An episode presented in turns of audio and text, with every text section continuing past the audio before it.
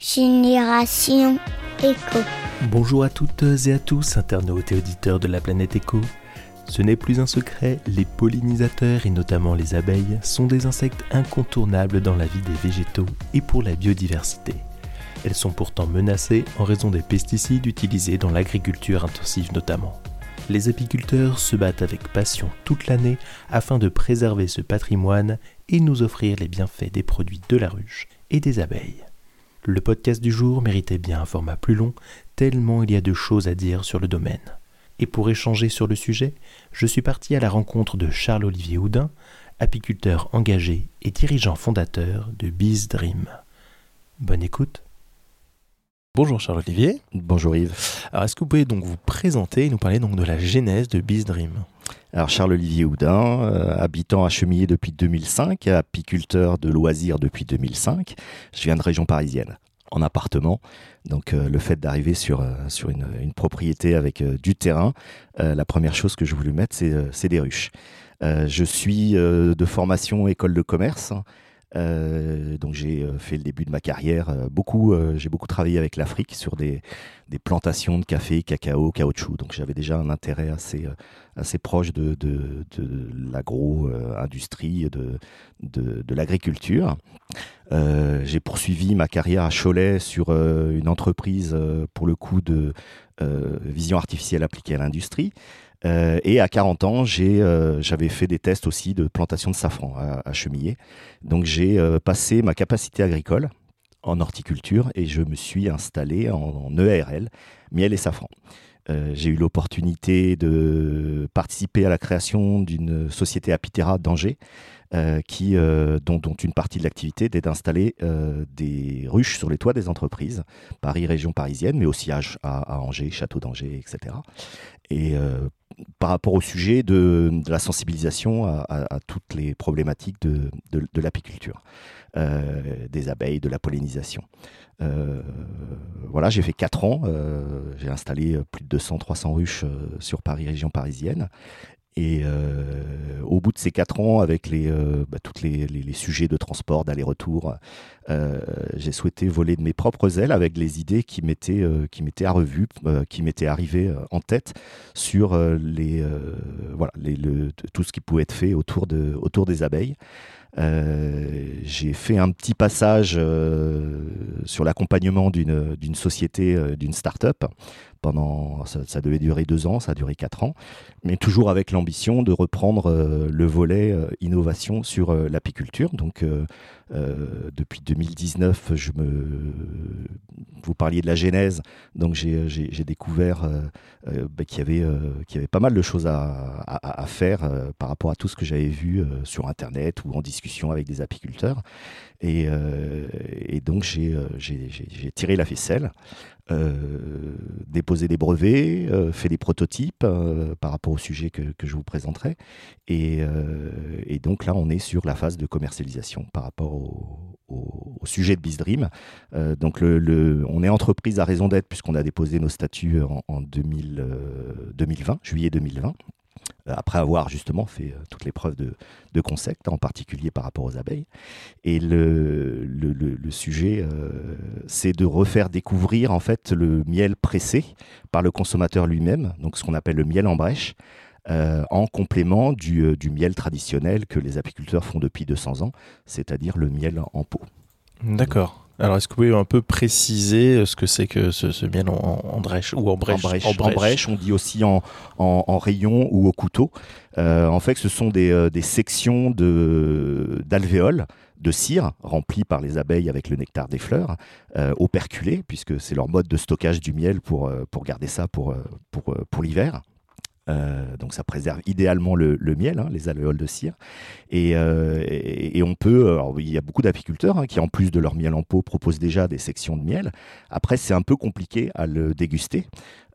Parce que parce que voilà, on peut y aller avec la fourchette, il y a des petits morceaux de cire, ou alors on croque dans le dans, le miel et on a on a un peu de cire qui, qui, colle aux dents, etc. Alors il y a des gens qui apprécient, il y a des pays où c'est vraiment un, usage quotidien du, du, miel, et, donc l'idée c'était de trouver une, une façon simple pour le consommateur de, de, presser le miel. Et euh, est venu euh, donc ce, ce, concept de portion individuelle. En gros, euh, on fait construire les abeilles dans l'emballage, directement dans l'emballage, en fait, réutilisable, réemployable plutôt. D'accord. et on a bah, surtout breveté les accessoires pour pouvoir faciliter la consommation de, de, de, ce, de ce miel. D'accord. Avec bah, les, toutes les différences que ça peut, que ça peut proposer euh, en termes de goût, en termes de saveur, en termes de vertu. Euh, aux consommateurs. encore une fois, c'est très complémentaire du, miel en pot. Hein. ça ne va pas remplacer euh, le miel en pot, c'est pas du tout l'idée et la vocation.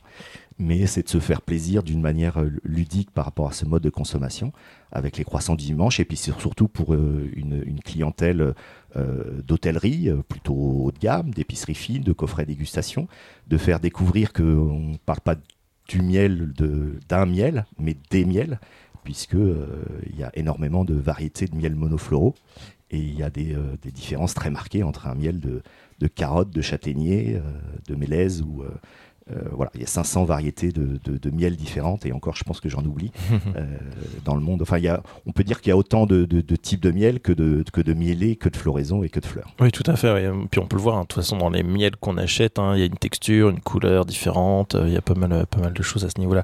Donc, vous disiez que vous étiez apiculteur amateur, c'est-à-dire que vous travaillez avec un réseau d'apiculteurs qui vont installer des ruches spécifiques avec votre, avec votre système, du coup, directement? Alors moi, j'étais au, départ apiculteur amateur, comme euh, énormément, comme la majorité des apiculteurs en France. Hein. Il, y a, euh, il y a 62 000 apiculteurs euh, référencés, puisque quand on a une ruche, c'est la portée de tout le monde, hein. mais il faut se former et puis se déclarer. Donc il y a 5, 62 000 apiculteurs, il y a 58 000 apiculteurs dit de loisirs. Alors de loisirs, euh, ça va jusqu'à 50 ruches. Donc à partir du moment où on a 50 ruches, c'est pas que pour sa consommation personnelle, mais vous avez au final que 4000 professionnels hein, qui ont euh, en moyenne 300 ruches, ils vont transhumer, c'est leur activité principale. Euh, et le, donc l'apiculteur de, de, loisirs ou amateur, et, amateur j'aime pas bien le mot parce que c'est des, c'est des personnes au final qui ont parfois autant de compétences qu'un professionnel. Euh, sachant que c'est une passion. Hein. Quand on, en général, quand on met le doigt euh, ou quand on va voir une, une, une, ruche, quand on a mis sa combinaison, son enfumoir, euh, soit on adhère, on a envie, et soit bah, c'est pas son truc. mais quand on met le doigt dedans, en général, on y, on y va.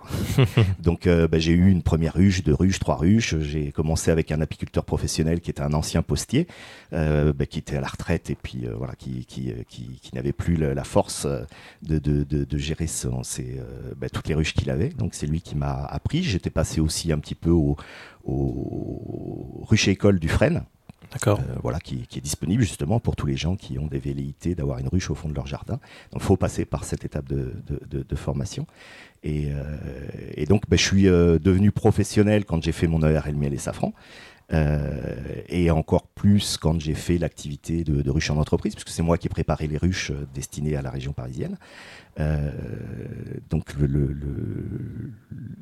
le, le, thème est, celui-là, je suis aujourd'hui professionnel, même si on n'a jamais fini d'apprendre avec l'apiculture. Je pense que tous, les, vieux apiculteurs vous le diront toujours, ils, ils, apprennent, ils apprennent toujours tout au, fil de, de, la vie.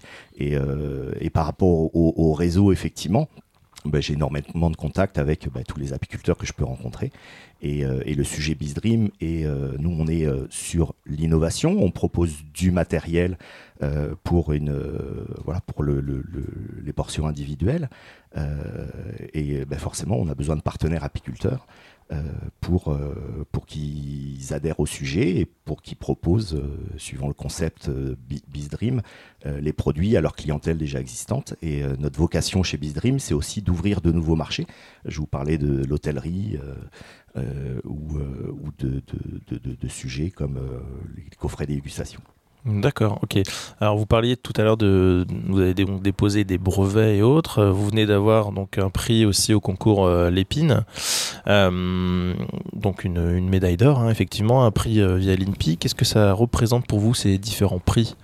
Bah, c'est une mise en avant. Le concours Lépine, tout le monde ne connaît pas, mais en général, quand on connaît, c'est une, notoriété hein, sur, sur les inventeurs. C'est assez, fabuleux de, découvrir. Donc là, c'était lors du salon d'automne donc la foire de Paris, ils l'ont un peu avancé cette année, ils vont en faire deux sans doute, parce qu'il n'y en a pas eu euh, voilà, en 2019 euh, les années précédentes.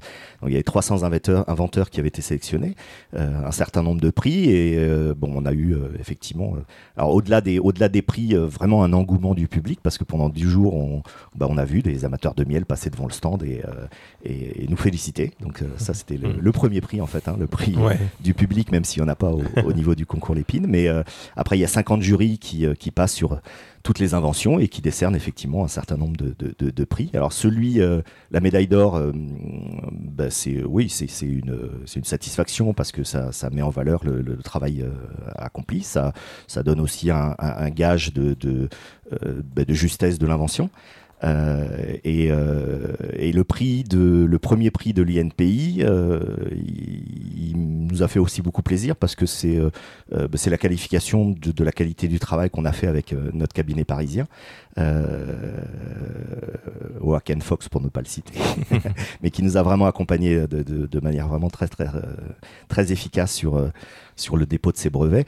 Euh, donc là, voilà, ça justifie, ou en tout cas ça donne une sorte de gage de la qualité de nos brevets qui aujourd'hui euh, euh, ont, été validés aussi au niveau international. Alors un brevet, ça fait pas tout, hein, on sait ce que c'est. mais, mais voilà, ça nous donne peut-être un petit temps d'avance pour, pour concurrencer ou rivaliser avec des grosses structures, sachant qu'on en a déposé 6. Donc là, on en a présenté qu'un au concours Lépine euh, six, donc quatre principaux, parce qu'en fait, on a tiré euh, la ficelle, sachant qu'on a découvert que bah, tous les brevets n'étaient, euh, enfin que, que ce mode de, de, pressage de miel euh, ben, n'avait n'avait pas, il n'y avait pas d'antériorité en fait sur euh, les dépôts de brevets. Donc on, on a, euh, on a déposé des brevets sur la portion individuelle, donc le premier produit qu'on propose, mais également sur des sections plus grosses de, délivre, de, de, délivrabilité du, du, du, du miel. donc sur du, là, la, la, la, portion individuelle, on a 70 grammes en gros de miel en brèche, qui délivre une fois pressé un peu plus de, on va dire 40 grammes de, de miel. Donc c'est la consommation pour, euh, euh, pour deux tartines, euh, voilà, pour un petit déjeuner à deux, c'est parfait. Et le... Mais par contre, pour l'usage au quotidien, voilà, même si toutes ces monodoses sont remis dans les ruches, donc il n'y a pas de déchets, et le meilleur déchet, c'est celui qu'on produit pas. donc on, on, a des, on a des brevets sur des, des, versions avec bah, une machine, une machine à miel, hein, comme une machine à café, mais toute simple, hein, il n'y a pas d'électronique dedans. Euh, donc il suffit euh, d'appuyer sur, euh, sur le, la dose qui, sera plus importante et pour délivrer au fur et à mesure son miel. Donc toujours avec le concept de, de, consommer le miel qui vient juste d'être sorti des alvéoles de cire parce que les alvéoles de cire sont, sont le moyen, le, le sont, voilà, ont été inventés par les abeilles il y a 100 millions d'années pour protéger leur miel. D'accord. Ah oui, donc effectivement, c'est-à-dire que si c'est des, si c'est c'est du miel qui est tout juste fait, on peut dire, enfin du miel entre guillemets un peu frais, non? Euh, Enfin, on dit que le miel, il n'y a pas de, date de, péremption, mais euh, c'est à dire que si on le consomme à, partir d'un certain temps, on perd peut-être de la saveur, on perd certaines choses, non aussi? Le, miel, c'est un produit brut hein, de toutes les façons, puisque l'appellation miel, euh, vous devrez avoir aucun produit ajouté. Euh, effectivement, on dit qu'on a retrouvé des, amphores avec du miel dans les pyramides. Euh, c'est plus ou moins vrai, mais euh, le miel a des propriétés antiseptiques et puis c'est du sucre hein, en majorité. Hein, il n'y a que 18% d'humidité, donc ça, se conserve effectivement plusieurs années. Même si voilà, on le consomme en général plus, plus rapidement que ça, il n'y a pas forcément d'intérêt à, à, attendre 5 ans. C'est pas comme le vin, hein, ça se bonifie pas. Mmh. Euh, mais effectivement, ça évolue une fois qu'on l'a. Alors, le, la méthode d'extraction actuelle, euh, si, on, si on peut, peut, peut, parler un petit peu de ce sujet, mmh, c'est la centrifugation. Donc, euh, en fait, il y a 200 ans, on a inventé les ruches divisibles, c'est-à-dire que euh, ruche c'est constituée d'un corps donc en bas, où il y a la vie de la colonie, la reine qui pond, etc. Et puis on a un deuxième élément qui s'appelle la hausse ou les hausses, parce qu'on peut, on peut en poser plusieurs sur une ruche. on va dire que c'est le grenier où, où, les abeilles vont déposer le miel excédentaire à leur, euh, à leur survie, à ce, dont elles ont euh, besoin. Euh, la génétique d'une abeille, c'est que de toute façon, quand elles ont de la place, elles vont chercher du miel. Elles vont chercher du nectar, ça c'est c'est dans leur dans leur ADN, il n'y a pas de il y a, pas de souci. tant qu'il y en a, elles vont le chercher. Et, et donc c'est l'avantage, c'est que l'apiculteur il peut leur leur, leur, leur prélever leur prélever le surplus. Mmh. Euh, et le, donc cette méthode de ruche divisible a permis d'une certaine façon de standardiser, de pouvoir entre guillemets, industrialiser l'extraction du miel. C'est-à-dire que vous avez des cadres euh, qui sont conçus de, de, la sorte que vous pouvez désoperculer et passer dans une centrifugeuse. Donc c'est une sorte de machine à laver, ça tourne très vite. Mhm. Et, euh, et, donc le miel est extrait, les fines gouttelettes de miel sont extraites des alvéoles euh, une fois désoperculées et, euh, et vont, vont, se projeter sur la paroi. Euh, ensuite le miel va être décanté dans un, une sorte de maturateur on enlève les, euh, impuretés euh, entre guillemets les impuretés. Et puis euh, et puis le, miel après va subir forcément au fil du temps une cristallisation. Donc que ce soit l'oxydation pendant la centrifugation ou la cristallisation ben forcément il y a une des modifications organoleptiques physico-chimiques qui se qui se passent. Et n'importe quel apiculteur vous dira que le même miel euh, qu'il a pu consommer au sortir de la ruche, hein, et tout le monde le fait. Hein, la, première dépose de, de hausse, on y va avec son lève-cadre et puis on goûte son miel. Et, euh, là, on a toutes les saveurs hein, qui explosent selon le type de, miel. entre ce miel et puis euh, le miel qui ben, qu'on va retrouver dans le pot deux, deux mois, six mois, douze mois après, euh, vous avez malheureusement plus les mêmes, euh, les, mêmes goûts. Hein. Le miel euh, a évolué. Donc l'avantage de le conserver dans les alvéoles de cire, c'est qu'il n'aura pas cristallisé, en tout cas pour une bonne majorité des miels. C'est vrai que, entre parenthèses, il y a certains miels qui ont tendance à même cristalliser dans les alvéoles de cire, comme le miel de colza par exemple en tout début de saison. Donc ça, il n'est pas adapté à notre, à, notre processus. Et, euh, et vous avez des, euh, des, des, miels que l'apiculteur, en le défigeant, en le, euh, en, le, en le chauffant un peu, enfin, la législation, c'est de ne pas le chauffer à plus de 40 degrés. Hein. La ruche, euh, c'est toujours à 35-37 degrés. Donc il n'y a pas de raison que ça, ça, ça, fasse évoluer les choses, mais on va amener en fait à, à, stabiliser d'une certaine façon un miel cristallisé mais en le gardant liquide. Euh, et, après, euh, on amène certains miels qui ont tendance à cristalliser en miel crémeux. Euh, et il y a des amateurs de miel qui vont préférer le miel crémeux qui goûte pas sur la, tartine, qui mmh. goûte pas. oui, bah oui. Donc, donc c'est sûr que cette, voilà, pour pour les gens qui aiment le miel crémeux, c'est pas le système Bizdream qui vont qui, qui vont privilégier, mais peut-être découvrir voilà, certains miels liquides qui, qui, qui, qui ont aussi des des, textures. Des textures euh, différentes. D'ailleurs, si donc en revenant justement sur Bizrim, tout à l'heure vous parliez du fait qu'il n'y avait pas de, pas de déchets euh, non plus euh, par rapport aux alvéoles et autres. Comment vous faites du coup pour, pour la partie commercialisation? C'est-à-dire que les personnes récupèrent quand même des petites des portions individuelles. Oui. Ces portions individuelles, vous faites une collecte après ou vous les récupérez pour pouvoir les réinjecter dans le circuit ou...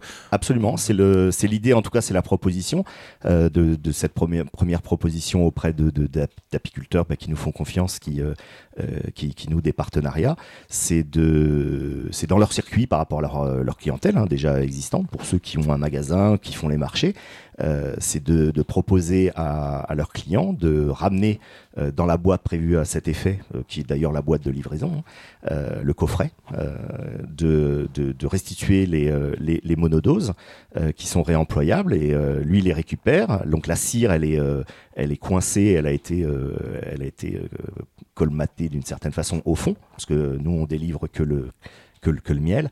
Donc euh, il le fait lécher par les abeilles euh, pour le miel qui n'aura pas été, euh, qui aura pas coulé sur la tartine. Il en reste toujours, c'est assez visqueux le miel. Mhm.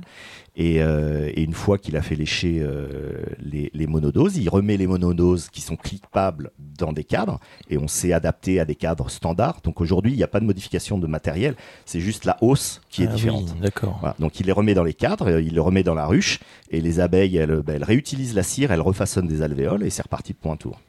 Ah ouais, ah, c'est génial. et, après, bah, la politique commerciale, c'est juste bah, d'offrir.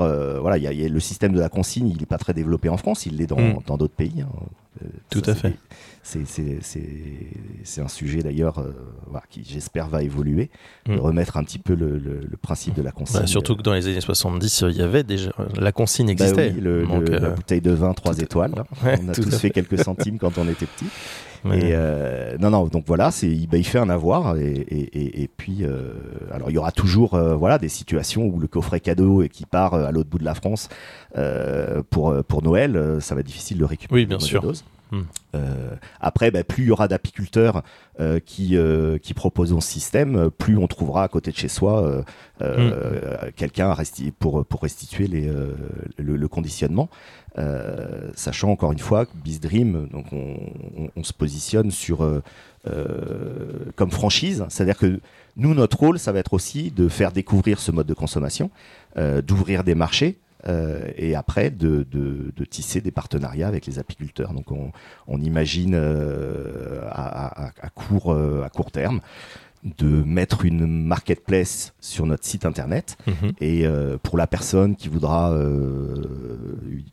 découvrir ce type de consommation, l'hôtel, l'hôtel qui est en Bretagne par exemple, il va trouver un apiculteur à, proximité pour, pour acheter du, du Bizdream et le, proposer à ses, à ses, propres clients. D'accord, un peu comme, euh, on va dire, enfin, si j'extrapole, hein, le, système un peu de, de, parrainage qui existe sur les parrainages des ruches, où il y a un réseau finalement d'apiculteurs. Euh, euh, là, ça serait un peu préparé, c'est-à-dire qu'il y a le réseau d'apiculteurs et on vient proposer, récupérer bah, le, concept pour, pour sa clientèle. Absolument, c'est exactement ça, et sachant que... Bah, Là, c'est un peu la proposition qui a fait euh, évoluer ce, ce, modèle, enfin l'intérêt des apiculteurs professionnels. Mais l'idée, en fait, moi, je l'avais un petit peu euh, fait par rapport à mon, parcours d'apiculteur de loisirs. C'est vrai qu'on on, aime bien au début euh, bah, faire l'extraction. Euh, ça nécessite quand même du matériel parce que euh, un extracteur inox, euh, une centrifugeuse inox, un maturateur, une passoire et tout le matériel associé, il faut avoir de la place et puis puis c'est un investissement. Donc le, le, la cible, c'était mon propre cas. Euh, c'est-à-dire euh, en tant qu'apiculteur avec deux, trois ruches, euh, bah, de ne pas avoir cet investissement à faire et, de garder son miel dans les alvéoles pour sa consommation personnelle ou pour, ou pour offrir. Donc cette cible de l'apiculteur de loisirs est, est, est intéressante. D'ailleurs sur c'était incroyable de voir sur, euh, sur la foire d'automne le nombre de gens qui sont passés en disant ouais, J'en rêve, j'ai mon petit jardin mmh. en banlieue euh, où je vais prendre ma retraite. Je, voilà, un peu comme euh, l'engouement pour les potagers, pour le fait d'avoir mmh. des poules. Et, donc, eh ben, ils ont tous vraiment percuté sur l'intérêt du, du, système BizDream avec cette simplicité de, de, de, production et de conservation de, de leur miel. Euh, euh, et, là, le, sujet pour moi, il est, il est sensible. Hein. Euh, si on fait un petit, une petite présentation de, l'apiculture ou du miel en, France, on consomme, et c'est en progression annuelle, 45 000 tonnes de miel. Les meilleures années, on sait en produire, les apiculteurs français, toutes catégories confondues, en produisent en moyenne 20 000 tonnes. Euh, l'année dernière a été catastrophique, ça c'est plutôt du point de vue euh, climatique, euh, a été catastrophique pour le parce qu'on va faire sans doute entre 7000 et 9000 tonnes, donc deux fois moins que, que la moyenne. Hmm. et quatre fois moins que, les besoins du coup. Oui, bah on dit en gros 60% du miel en France est importé, hmm. avec ces 62 000 apiculteurs. Ça veut dire que bah, y, des il y, a des places à prendre. Euh, et, plus on simplifiera, alors ça, n'empêche pas, c'est une partie, euh, c'est une partie du travail, euh, l'extraction. Donc, et, le fait d'avoir une ruche, ça nécessite de se former. Après, après, plus on est passionné de toute façon, plus on trouve énormément de tutoriels. mais dans l'évolution du projet, ça va être aussi de BizDream va, avec des partenaires va va proposer des systèmes clés en main pour pouvoir démarrer et proposer de la formation et proposer du, du, suivi régulier, par exemple, les premières années. Et là, on pourra évoquer l'intérêt du numérique par, mmh. rapport, à, par rapport à ça. Euh, donc d'accompagner les gens à euh, adopter une ruche et à s'en occuper, à bien s'en occuper, parce qu'il y, y aurait rien de pire pour, euh, pour l'apiculture, pour les abeilles qui souffrent déjà suffisamment, que, que de se lancer avec une ruche, de ne pas l'entretenir correctement, parce que la ruche, bah, elle va péricliter, il y a des maladies qui vont s'installer, et l'abeille, elle va jusqu'à 3 km. Donc s'il y a du miel, la ruche elle va se faire piller par une voisine mmh. euh, et peut-être des colonies d'un apiculteur et les maladies vont se propager. Donc euh, voilà, il y a vraiment une responsabilité à avoir une ruche chez soi, euh, de, de, faire le minimum, de gérer en particulier le varroa qui, qui aujourd'hui est arrivé depuis 20 ans et, et qui est obligatoire à, à, à gérer, de, de, de, gérer parfois les apports hein, comme cette année. normalement le, le, le, nourrissement, donc on, on peut l'effectuer en début de printemps pour de la stimulation en fin de, en fin de saison, donc jamais avec une hausse sur, le, sur, le, sur la ruche, mais euh, parfois le nourrissement, il est euh, obligatoire pour qu'il n'y ait pas famine et pour que la, la, colonie de, ne meure pas. D'accord, c'est-à-dire que euh, là, le, nourrissement, ça c'est quelque chose que je ne connaissais pas du tout, c'est-à-dire que on va donner à manger intentionnellement aux abeilles, c'est ça? Oui. D'accord on leur, euh, on leur donne du sirop. Alors c'est des sirops aujourd'hui qui sont, euh, on peut le faire avec du, avec du sucre de table, hein, et puis euh, faire du sirop avec ça, avec son fait tout. Mais le, il y a des produits qui sont un peu plus euh, qualitatifs, en particulier par rapport à la consommation. Le, ce qu'elles vont récupérer dans la, dans le, le, nectar, c'est essentiellement du saccharose, hein, donc comme euh, le sucre de betterave ou de canne à sucre. Et les abeilles savent pas trop le digérer, et donc elles ont, quand elles récupèrent le nectar dans une petite poche qui s'appelle le jabot, il y a un enzyme euh, l'invertase qui va casser les molécules de sucre en fructose et en glucose. Et, donc vous avez aujourd'hui des pâtes des, de nourrissement euh, bah, qui sont plus adaptées à une bonne digestion et une bonne assimilation par, euh, par les abeilles. Mais donc effectivement, on, va en début de saison pour activer la colonie et qu'elle soit bien forte et, prête, on, va, on va lui donner des, des, apports en, en nourriture. Et puis, euh, et puis en fin de saison, on va leur, euh, euh, leur, leur redonner euh, euh, s'il n'y a pas suffisamment de, de, de réserves, mais normalement il doit y en avoir toujours. Mais voilà, les pratiques sont quand même de cette de cette sorte et cette année particulièrement, même en saison, donc en dehors de, des hausses, euh, il a fallu compléter par rapport au désert. L'apiculture de loisirs, pourquoi elle est importante? Parce que les, les, les apiculteurs professionnels, ils vont plutôt être installés dans des zones avec une belle biodiversité, avec des mmh. biens mielés, et ils vont transhumer sur des sites propices, voilà, à faire des, des belles récoltes. Euh, parce qu'encore une fois, le, euh, sans apiculteurs, il n'y a pas d'abeilles. Sans abeilles, il n'y a pas de pollinisation. Donc, euh, qui est des apiculteurs, c'est essentiel à la pollinisation. On pourra revenir sur les enjeux de la pollinisation. Mmh. et, sans vente de miel, ben, il n'y a pas d'apiculteurs. Donc, l'idée aussi par rapport à Dream, c'est de, proposer ce mode complémentaire pour une meilleure valorisation du miel et pour que l'apiculteur s'y retrouve. Euh, par rapport à, cette activité. Et, donc la, présence des apiculteurs de loisirs ou euh, un peu partout sur le territoire, ben, ça permet d'avoir euh, des abeilles dites domestiques sur des zones où l'apiculteur professionnel va pas forcément aller.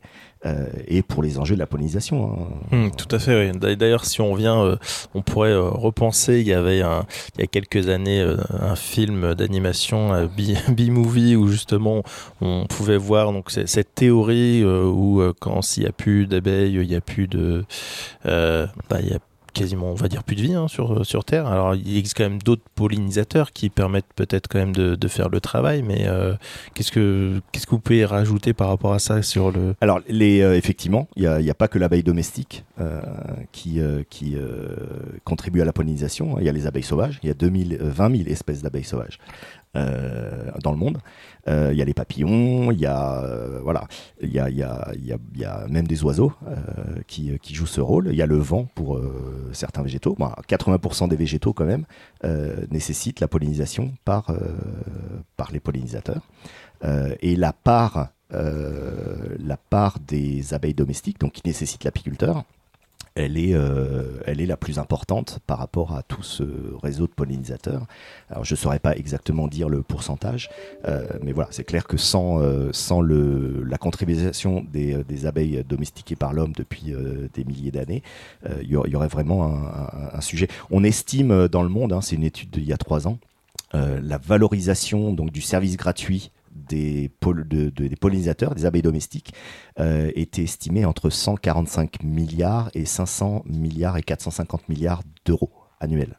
Ah euh, Sachant que le marché du miel euh, à lui tout seul dans le monde, ça va être une dizaine de milliards d'euros mais, ce service gratuit, c'est des vrais enjeux. Hein. mais heureusement, euh, beaucoup de l'ONU, euh, la FAO, enfin tout, le monde se sensibilise quand même aujourd'hui euh, beaucoup sur la disparition des abeilles parce que c'est le deuxième sujet. C'est-à-dire que aujourd'hui, multifactoriel, vous avez 30% en moyenne des abeilles qui, bah, meurent après l'hivernage ou, en saison. Donc vous imaginez, vous êtes un apiculteur professionnel, vous avez 100 ruches à l'hivernage et vous vous retrouvez avec 70 ruches, voire si vous avez eu un, un sujet majeur euh, par exemple, de, enfin, faut parler quand même des pesticides, des néonicotinoïdes. Mmh. Hein, c'est euh, c'est une mortalité. et c'est pour ça qu'il y a des apiculteurs qui sont spécialisés pour euh, produire artificiellement des essaims et pour, pour les, les offrir au, marché pour, pour reconstituer les colonies.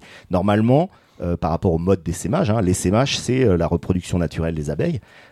donc c'est la reine qui vit 4 ans qui à un moment de sa vie part avec la moitié de la colonie et l'autre moitié de la colonie avec euh, la ponte, les larves euh, de moins de trois jours euh, issues de la, de la, reine qui était dans la ruche vont mettre en route des nouvelles reines.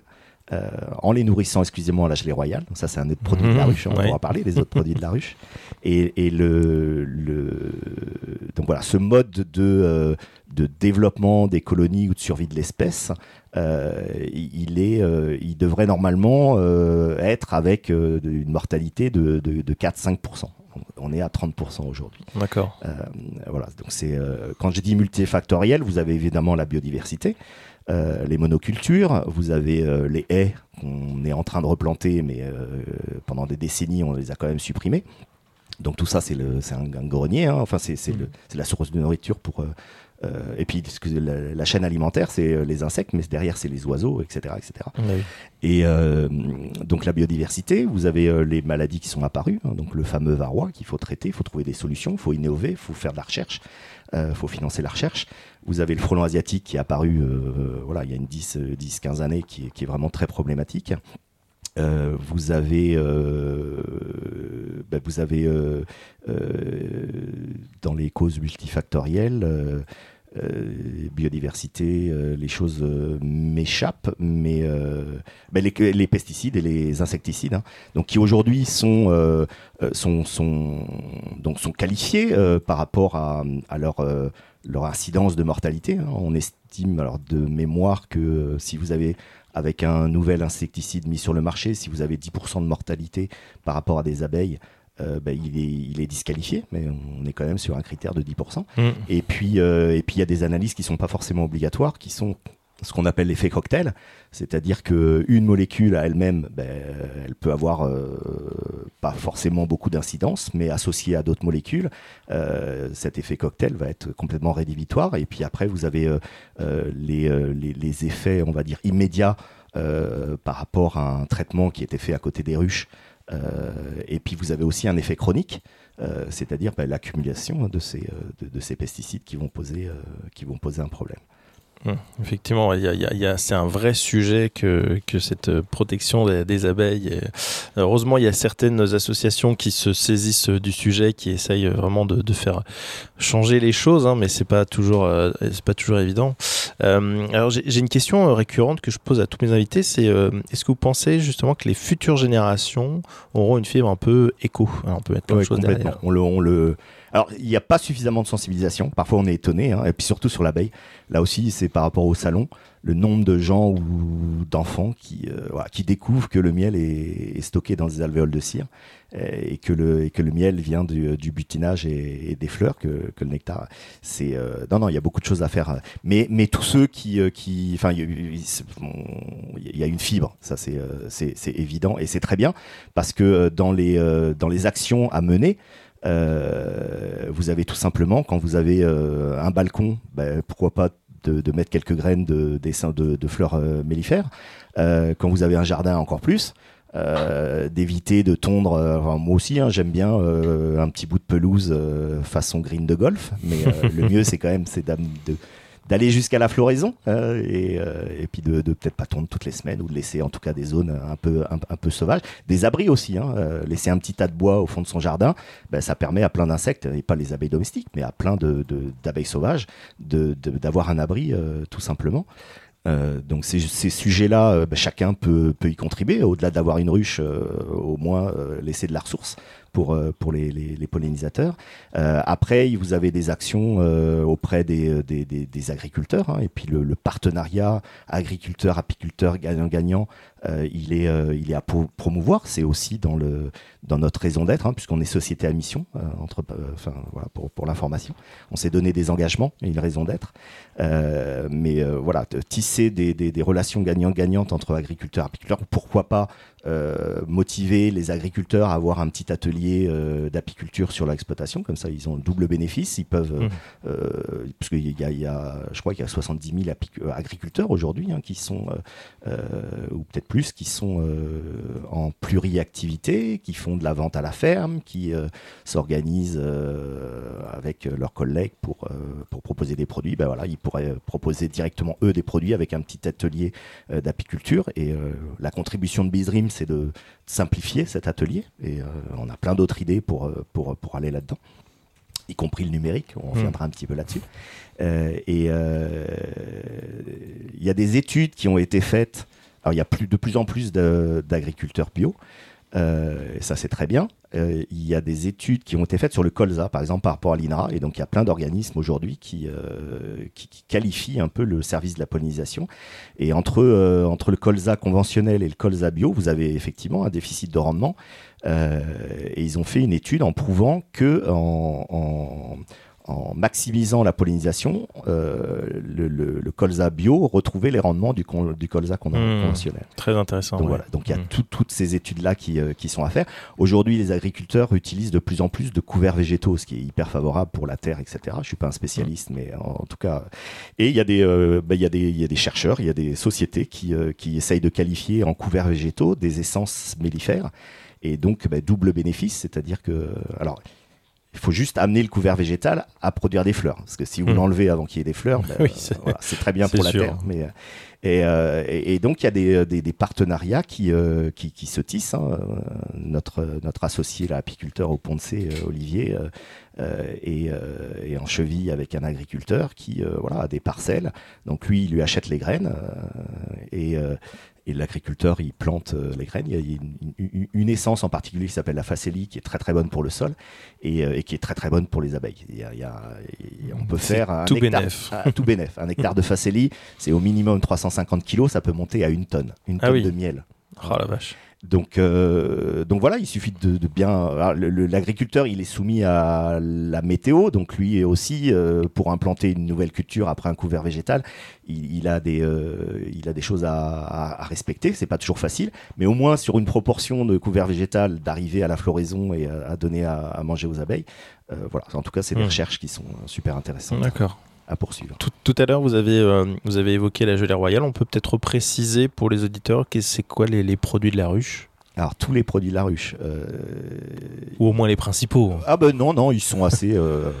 Les abeilles n'en ont pas encore euh, mis en route d'autres, a priori. Euh, ben, vous avez le miel que tout le monde connaît, hein, c'est celui qu'on connaît le plus. Euh, la cire pour l'emballage du miel dans la ruche, hein, donc qui est produit par des glandes qu'elles ont sous l'abdomen. Donc c'est elles qui produisent la cire. Hein. La cire, les bougies. c'est pour ça d'ailleurs j'ai appris récemment que les les, pour pourquoi les, moines et les abbayes ont beaucoup fait pour l'apiculture, c'est que bah, toutes les bougies, elles étaient faites en, cire d'abeille. Donc ils avaient besoin de cire mmh. d'abeille.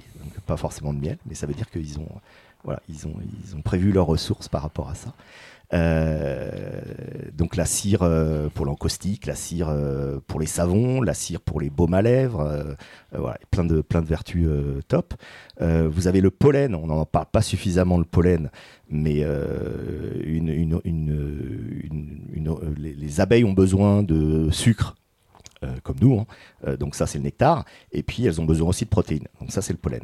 Euh, le pollen d'ailleurs qui est l'enjeu de pollinisation, hein, parce que euh, la coexistence des abeilles depuis 100 millions d'années euh, et la le co-développement entre les fleurs et les abeilles, c'est que les fleurs ont inventé le nectar pour attirer les abeilles, euh, et, pourquoi elles veulent attirer les abeilles C'est pour qu'elles euh, elles prennent sur leur poil prévu à cet effet, elles récupèrent plein de pollen, qu'elles mettent euh, en boule sur les pattes de derrière, elles ont six pattes, sur les pattes dans des petites corbeilles, voilà, et qu'elles ramènent à, la ruche. Ça leur sert pour leur nourriture. Et puis le, pollen ainsi diffusé de fleur à l'autre va permettre la pollinisation et va permettre la, fécondation de, des, ovules de, dans, dans, le pistil pour faire euh, les graines, voilà, et puis euh, l'ovaire qui produit ça, eh ben, il fait le fruit.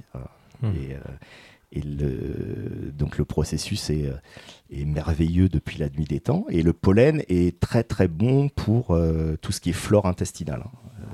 Comme tout le monde sait, on est bourré de bactéries et plutôt des bonnes bactéries et que ben, dans l'estomac, voilà, le pollen peut avoir des actions. Et encore une fois, tous les pollens, selon leur origine, vont pas avoir les mêmes vertus comme tous les miels selon leur origine, vont pas avoir les mêmes vertus. Un miel d'eucalyptus, c'est bon pour la gorge, un miel de thym, c'est bon pour la cicatrisation, etc. etc. Euh, Donc il faudrait limite avoir euh, plein de types de miel chez soi, bah, finalement. c'est ça. Donc avec un petit coffret, vous pouvez, parce que l'idée aussi, c'est de faire découvrir plusieurs types de miel. Nous, on a des coffrets de 10. Euh, ou en tout cas de 9 avec le pressoir, vous pouvez avoir trois miels de thym, trois miels de lavande et trois miels de, d'oranger. Hmm. Euh, D'ailleurs, en parlant de ça, ça, me fait penser à quelque chose. Je me suis toujours posé la question, euh, parce que l'abeille, voilà, elle, euh, elle, va aller un peu partout, mais comment on peut identifier le fait que ce soit un miel spécifique et pas forcément un miel un peu toute fleur comme on peut voir. Oui, alors c'est un pourcentage, en fait il y a des normes hein, qui sont, qui sont, qui, qui, sont inscrits, et si vous l'avez un miel de châtaignier, eh ben, il faut qu'à l'analyse, alors en termes, il y, a des critères un peu subjectifs, mais qui sont quand même assez, euh, assez bornés, euh, de goût, de texture, de couleur, et puis après vous avez des analyses poléniques dans le miel. D'accord. Et alors évidemment, vous avez jamais euh, du châtaignier 100% pur, hein, 70% ou à le, le principe du miel monofloral, c'est que vous allez mettre la hausse au moment de la floraison. Donc vous allez sur une forêt de châtaigniers euh, de, 30 hectares euh, et, vous mettez les hausses au moment de la floraison du châtaignier ou au moment de la floraison de l'acacia et mmh. vous retirez la hausse à la fin de cette floraison. Et là, vous avez toutes les chances d'avoir euh, 70% euh, de, de, de, de, nectar de, de, châtaignier ou, ou D'accord. Donc voilà le. et euh, bah, au microscope, on va identifier, faire des petits comptages statistiques euh, pour savoir bah, si effectivement on peut avoir l'appellation miel de, châtaignier. Après, sinon, c'est du miel toute fleur. Et puis hmm. l'apiculteur, on va dire amateur, lui, il va toujours faire du miel toute fleur, à moins qu'il ait une, soit au milieu d'une forêt de, de châtaignier. À ce moment-là, il va toujours, faire que du châtaignier. Hmm. enfin, sachant qu'il y a, il y a d'autres. D'autres choses. Donc voilà, voilà en résumé. Alors sur le, les deux autres produits de la ruche, euh, vous avez euh, cette fameuse gelée royale. Donc ça aussi, c'est produit par des glandes, euh, par les abeilles. toutes les larves, toute la, toutes les larves pendant les 3-4 premiers jours sont nourries à la gelée royale. Et après, elles sont nourries avec un mélange de pollen et de miel. et quand elles ont besoin de mettre une reine en route, au départ, c'est le même œuf la même larve qu'une ouvrière. Euh, et, par contre, elles vont conduire ce, elles vont lui donner et pendant toute la, pendant toute sa vie et pendant toute sa, sa euh, le, quand elle va sortir, voilà, euh, quand la nymphe va éclore et que ça va donner une, une, abeille, exclusivement la gelée royale. Et, et, ça va développer en fait l'organe reproducteur de, de l'abeille et c'est comme ça qu'elle devient reine. Donc c'est quand même un produit, on peut imaginer, assez fabuleux, Hmm. parce que en, en lui-même, il, il va, il, va, il va faire qu'une ouvrière va devenir reine. Hmm. Euh, C'est pour ça que ça coûte aussi très cher, parce que c'est en peu de quantité finalement dans, alors, dans une on peut conduire certaines ruches, et c'est ce que font les producteurs de gelée royale. Euh, en fait, ils simulent un petit peu le fait qu'il y a besoin de beaucoup de reines. Et, euh, et donc, ils arrivent à avoir une production un peu plus importante de gelée royale. Et après, effectivement, le coût, c'est beaucoup de main-d'œuvre. Donc, il faut aller gratter chaque euh, alvéole pour sortir Ah euh, oui. la gelée royale. Et donc, cette gelée royale, bah, elle a énormément de, de vertus, on peut bien le comprendre. Et, et recommandée euh, voilà, pour, euh, pour, pour beaucoup, de, beaucoup de sujets. Et, euh, et j'arrive au dernier produit qui est la propolis et qui n'est pas un des moindres. Donc les abeilles, elles vont récolter ça sur les... tu sais, quand vous prenez un bourgeon dans les mains, Mhm. et il est un petit peu collant. Oui. Donc, vous avez une couche protectrice du bourgeon avec beaucoup d'huile essentielle, plein de, de choses extrêmement bénéfiques. Et euh, également dans la sève pour euh, la protection de, de, de, de, l'arbre, hein, euh, écorce et compagnie. Donc elles vont récupérer ça et elles s'en servent dans la ruche pour l'aspect antiseptique et l'aspect hygiène. Donc dès qu'elles ont un petit interstice de, de 1 mm, 2 mm, elles vont colmater avec la propolis. Euh, Mhm. Un petit exemple, la propolis était utilisée chez les Égyptiens pour l'embaumement, parce que c'est extrêmement antiseptique. Euh, et, euh, et quand vous avez un petit, euh, un petit campagnol qui va dans une ruche où il a la possibilité d'accéder pour, pendant, pendant l'hiver pour aller chercher du miel, les abeilles, elles vont essayer de s'en débarrasser, donc elles vont le piquer, elles vont, et, et ensuite, comme elles n'ont pas la capacité de le sortir dehors, elles vont l'embaumer avec de la propolis. Ah oui, d'accord. Voilà. Et, euh, donc, bah, toute, toute- toute le- le- la pratique des, des Égyptiens, il y avait de la propolis. D'accord. Mais alors, euh, comment, comment ça se récolte ça du coup, la propolis? Parce Alors, que. Ouais, la, la propolis, bah, vous pouvez gratter les cadres, vous pouvez gratter l'intérieur de la ruche et vous récupérez la propolis. Euh, en France, de, de- de- à ma connaissance, ça vient essentiellement du- des peupliers. Euh, mais dans tous les pays du monde, il y a d'ailleurs des chercheurs hein, qui vont aller récupérer dans tous les pays du monde différents types de propolis.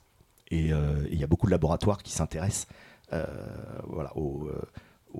à la composition de différentes propolis. Parce que c'est pareil, c'est comme, les miels, il n'y a pas un type de propolis. Et, et donc après, on peut amener, quand je vous disais qu'avec 1 mm, 2 mm, elles vont forcément colmater, vous avez ce qu'on appelle des grilles à propolis. Donc vous pouvez les mettre dans la ruche. Et, euh, et à ce moment-là, conduire les abeilles, les inciter à mettre plein de propolis. D'accord. Et puis à les récolter Posez, proprement. posez bien votre micro pour qu'on vous entende bien. D'accord. Ah oui, donc effectivement, il y a énormément de, de- de produits, plein de vertus effectivement et le euh, dernier que j'ai différentes. le venin d'abeille. Il y en a. Ah oui, le venin d'abeille aussi. Voilà. D'accord. On, on le récolte, le venin d'abeille. Alors, euh, il y a des gens euh, qui, qui s'offusquent à, à juste titre, hein, parce que l'abeille, quand elle pique, elle meurt. hein. Le dard Ouais. Et euh, donc ça, les fait mourir. Mais il y a des possibilités aujourd'hui. euh, c'est des petites électrostimulations pour récupérer le venin, qui permet de euh, ben, de pas les tuer, tout simplement. Euh, vous avez des traitements euh, antidouleurs par rapport au rhumatisme, aux piqûres d'abeilles. Donc là aussi, il y a des. Aujourd'hui, on prend une abeille et puis on fait piquer sur les zones euh, à, traiter. Euh, vous avez euh, des, des- des micros comme des petites moustiquaires, enfin des, des, des- des films très très fins qui permettent que le dard s'accroche pas et donc de pouvoir euh, ne pas tuer l'abeille quand Mm. on fait ses piqûres. Et euh, et il y a pas mal de recherches en cours et dernièrement, il y a un an je crois, euh, j'avais vu que il, il commençait à y avoir des résultats, euh, sans doute laboratoires, hein, sur euh, le cancer du sein avec le venin d'abeille. Ah oui. Et il y a des traitements aussi pour, les, pour la sclérose en plaques. Donc c'est pas curatif, euh, mais euh, euh, tout le côté api- apithérapie, parce que Oui. on parle de ça, voilà, me, me, me- me passionne et m'intéresse beaucoup euh, euh, à terme. Après, on peut pas tout faire. Oui. Et, et dans les dernières découvertes, et je pense que je vais, je vais avoir fait le tour de la question, vous avez aussi l'air des ruches.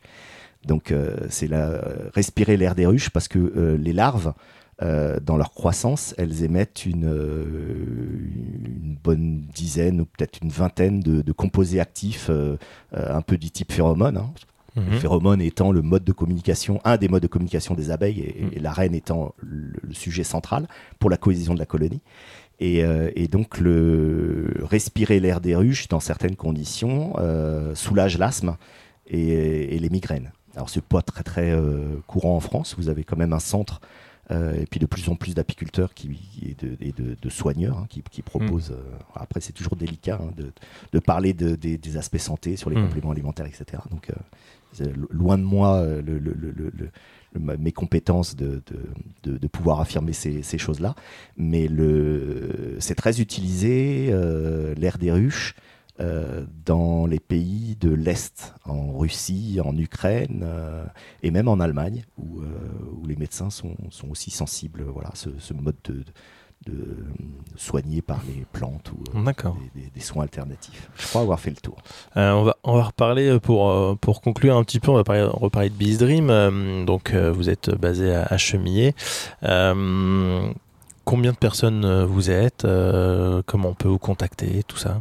Ah, donc on est, on est deux associés principales depuis au moins deux ans. on a également des conseils. Donc je vous parlais de Olivier Moreau. Euh, euh, voilà, qui travaille occasionnellement euh, pour, pour contribuer au sujet. On a un associé qui est en Auvergne, qui lui a la dimension un petit peu plus internationale et puis surtout le, le, réseau d'utilisation, les épiceries fines et compagnie. Après, ben, il y a d'autres associés, actionnaires qui contribuent aussi par leurs conseils. Hein. On, passera peut-être un tout petit peu sur ce sujet de, de la vous parliez de genèse, mais euh, voilà, la genèse, ça s'accompagne aussi de, de, financement mhm. pour, pouvoir, euh, pour pouvoir développer. Et, euh, et puis, on a accueilli récemment quatre alternants. donc deux en communication, dont une avec communication marketing, voilà, c'est des bac plus 3, dont une qui est de langue maternelle arabe, parce que euh, il y a vraiment un sujet de, consommation du miel en brèche, donc euh, en cire, euh, dans les pays du Moyen-Orient, dans les pays du Maghreb, dans les pays, j'en profite, asiatiques aussi, Europe du Nord, même Amérique. Mais, mais voilà, il y a un sujet en fait culturel hein, par rapport à la consommation du miel.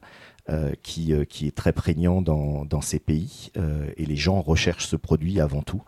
Euh, un, des petits euh, aspects que j'ai pas évoqué, c'est que euh, il y a énormément de fraude dans le miel, on le sait tous, tout simplement avec du mélange de sirop de sucre dans les pots de miel. Euh, et parfois indétectable. Il y, a beaucoup de conditionneurs, d'importateurs de miel euh, en France euh, qui, qui, font un travail exceptionnel, qui ont des laboratoires de contrôle par rapport aux importations. mais, mais les fraudeurs, ils ont beaucoup d'imagination et, et, et, parfois, voilà, les contrôles, les contrôles passent, enfin, sont, sont, défiés.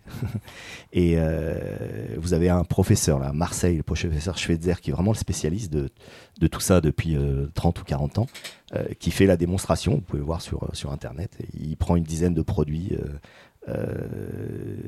non, non, enfin voilà, de produits de, synthèse. Hein, il fait le mélange et puis il vous dit, moi, expert du miel, je ne sais pas vous dire si c'est du vrai ou si c'est du faux. Oh mais bon, après, c'est pour ça, petite recommandation, si vous allez chez votre apiculteur français de proximité, il euh, n'y a pas de souci. Donc vous privilégiez et puis euh, et puis surtout vous achetez au bon prix parce que il euh, y a quand même un indice hein, quand vous achetez du miel aujourd'hui à, à 5 euros le kilo. c'est peut-être un indice qu'il n'y a peut-être pas que du miel dedans.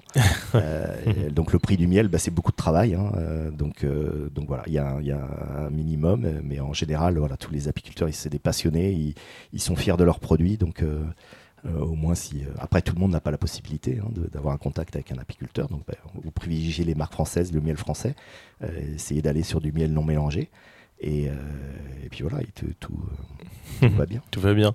vous vouliez parler du financement de, de Vous voulez Oui, bah, comme toute start-up, hein, puisque c'est le mot un, peu de, référence aujourd'hui.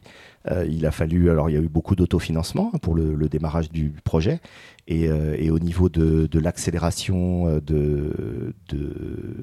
ben de, nos démarches, avec aussi des contraintes de saisonnalité, euh, on, a, ben on a besoin d'accompagnement. Donc le capital, on l'a ouvert depuis le début et on a des, actionnaires, voilà, même petits contributeurs qui nous font l'honneur de, participer au développement de la société. On a fait des campagnes de crowdfunding.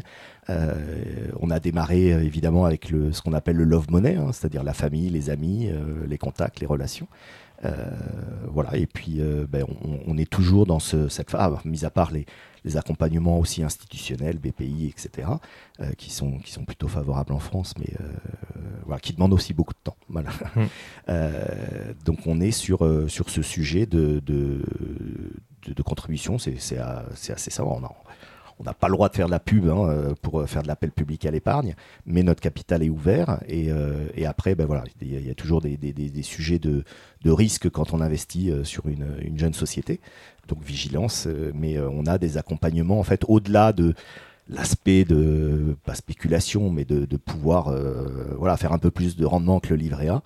Il y, a, y, a, associé, il y a des, des risques, mais, mais voilà, le, le sujet c'est pas c'est pas l'objet du euh, non non c'est pas l'objet mais mais c'est important. important de dire aujourd'hui que bah, toutes les sociétés hein, euh, comme un apiculteur un agriculteur qui veut passer en bio bah, il a besoin de ressources parce que pendant trois ans euh, avant de pouvoir récupérer le le, le, produit de ses efforts, mmh. bah, il peut être en difficulté financière. Donc les, les, produits, il faut, faut, les acheter au, au, bon prix quand on en a la possibilité pour, pour accompagner tous ces, tous ces hmm. mouvements d'entreprise que vous suivez et que, que, vous, que vous aidez. Ouais, merci. En tout cas, euh, je pense qu'on peut clôturer ici ce, très bel entretien. Euh, on peut rappeler peut-être le, le, lien du site web? Oui, alors c'est www.bizdream.com B-E-E-S-D-R-E-A-M. En fait, c'est la version, on va dire, internationale, parce que, comme je vous ai dit, le, sujet est prégnant et on a beaucoup de demandes toutes les, euh, voilà, toutes les semaines de, de, l'étranger. Donc, euh, euh, bravo le Made in France. et, et, donc, ça veut dire rêve d'abeille. Mm. Tout ça, littéralement. En anglais. En anglais. Très bien. alors, je, je finis quand même parce qu'ils vont peut-être m'en vouloir. Il y a deux autres alternants. Euh, il y en a un qui est en commerce, Arthur, et puis, et puis Tom qui, qui accompagne euh, sur, euh, sur tout le, le, côté administration. D'accord, bah merci beaucoup Charles-Olivier. Et puis j'encourage tout le monde à découvrir cette très très belle entreprise locale et puis à commander, hein, pourquoi pas effectivement, ces petites doses donc individuelles pour, pour vos tartines du matin. merci beaucoup. Merci. Vous venez d'écouter un nouvel épisode de Génération Echo. Merci pour vos partages et commentaires. Rendez-vous sur générationecho.fr pour écouter plus d'épisodes si vous découvrez ce podcast. Et merci aux personnes qui mettront une note sur Apple Music pour soutenir notre travail. Que vous soyez en ville ou à la campagne, pensez aussi à planter des plantes mellifères pour les abeilles. Et je vous dis à bientôt à l'écoute de Génération Echo.